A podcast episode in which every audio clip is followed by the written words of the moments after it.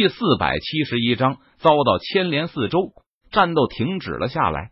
劫匪头子已死，还活着的劫匪顿时如同惊弓之鸟般四散而逃。你们在这里等着，我去灭了这股劫匪。陈宇留下了一句话，他脚尖轻点地面，瞬间消失在了原地。下一秒钟，陈宇跟着四散而逃的劫匪找到了这股劫匪的老窝。杀！陈宇现身，他祭出斩神剑，冲向了劫匪的驻地。不要！他杀来了！劫匪驻地，劫匪们惊慌道：“挡住他！”有劫匪呵斥道：“刷刷刷！”劫匪驻地栅栏上，有劫匪弯弓射向陈宇，一道道箭矢呼啸而出，朝着陈宇的身上呼啸而去。陈宇见状，他脸色淡然，眼眸平静，手中的斩神剑舞动，劈斩出一道道剑气，将呼啸而来的箭矢全部挡了下来。陈宇一步踏出，如同闪电般出现在劫匪驻地的栅栏上。杀！陈宇舞动手中斩神剑，劈斩出一道道凌厉的剑气。撕拉！剑气呼啸而出，蕴含着恐怖的力量，携带着凌厉的锋芒，横空而过，仿佛撕裂天地，洞穿苍穹。突施！突施！突施！血花飞溅，栅栏上。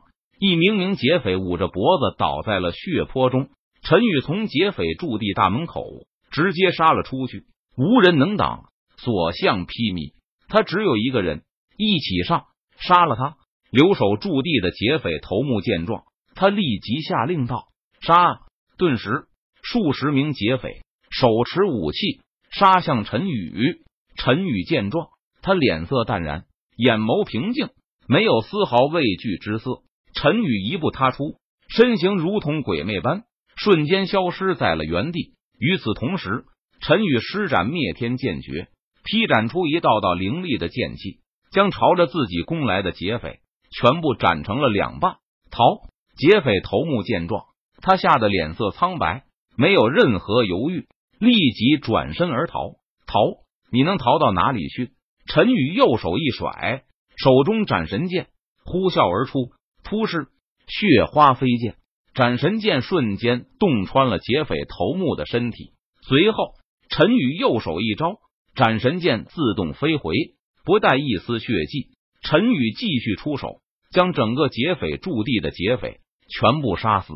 劫匪不过都是一群大神境之人，根本不是陈宇对手。陈宇灭了劫匪之后，便回到了原地。前辈，你回来了。商队护卫队队长见陈宇归来，他立即上前恭迎道：“商队情况怎么样？”陈宇点了点头，他问道：“情况还好，死了几人，伤了几人，还可以继续上路。”商队护卫队长恭敬的回答道：“好，劫匪已经被我全灭了，不用担心他们再找上来。你处理好后事后，就继续上路吧。”陈宇说道。随后，商队将战死之人就地掩埋。给伤员包扎好后，商队继续出发。陈宇独自一人坐在一辆马车里，闭目养神。原本陈宇是和其他人同乘一辆马车的，但是当陈宇展现出可怕的实力之后，就没有人敢和陈宇同坐一辆马车了。商队护卫队长特地清空了一辆马车，让陈宇独自乘坐。对此，陈宇并没有多言。一路上再也没有出现过劫匪拦路的情况了。即便遇到一些妖兽袭击，陈宇出手下也很轻松的解决了。很快，商队抵达了最临近荒城的一座城池——边城。陈宇在边城补充了一下物资后，便自己独自一人上路，前往下一个城池。路上，陈宇途径一片树林的时候，便打算在这里休息一会儿。这时，一队商队路过树林，然后一群黑衣人。从数量中杀出，将商队的物资抢劫。老大，这里有一个人。这时，黑衣人发现了在树林中休息的陈宇，杀了他，避免走漏消息。黑衣人老大见状，他下令道：“是老大。”黑衣人点头道：“小子，要怪就怪你的运气不好。”黑衣人冷笑着向陈宇走去，手中举起武器，朝着陈宇的身上劈斩而下。撕拉！眼看黑衣人手中的武器就要将陈宇给杀死时，不过就在这一刻，异变突生。盘坐在地上的陈宇猛然睁开了双眼，他那一双漆黑如墨的眼眸之中，仿佛像是透射出两道精芒。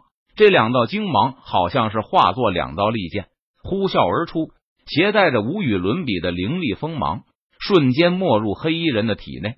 这这怎么可能？黑衣人双眼瞪圆。他震惊无比的看着陈宇，难以置信的说道：“说完，黑衣人嘴角流淌出血迹，整个人扑通一声跌倒在了地地上。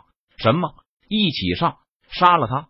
这边的动静惊动了黑衣人老大，他脸色一沉，下令道：杀！数十名黑衣人冲向了陈宇，找死！陈宇见状，他眼神一冷，寒声道。陈宇只是找个地方休息一会儿而已，没有想到居然会遇到这种事情。只见陈宇从地上起来，他脚掌猛跺地面，身体如同闪电般飞射而去。灭天神拳，陈宇双拳抡起，舞动苍穹，朝着向自己攻来的黑衣人身上猛攻而去。砰砰砰！一连串沉闷的声音响起，陈宇像是秋风扫落叶般。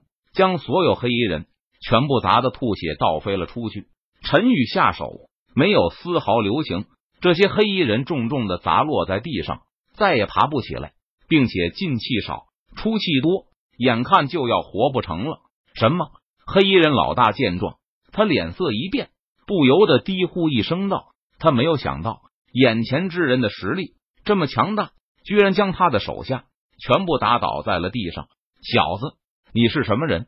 黑衣人看着陈宇问道：“我只是一个过路人，你们不来招惹我也就算了，但是主动招惹我，那就是自寻死路。”陈宇脸庞冷峻，目光冰冷道：“小子，要怪就怪你运气不好，看见了不该看见的东西。”黑衣人老大看着陈宇说道。说完，黑衣人老大脚掌猛跺地面，身体如同一枚大炮般冲向了陈宇。黑衣人老大是神君境强者，他相信以自己的实力，绝对能够杀死陈宇。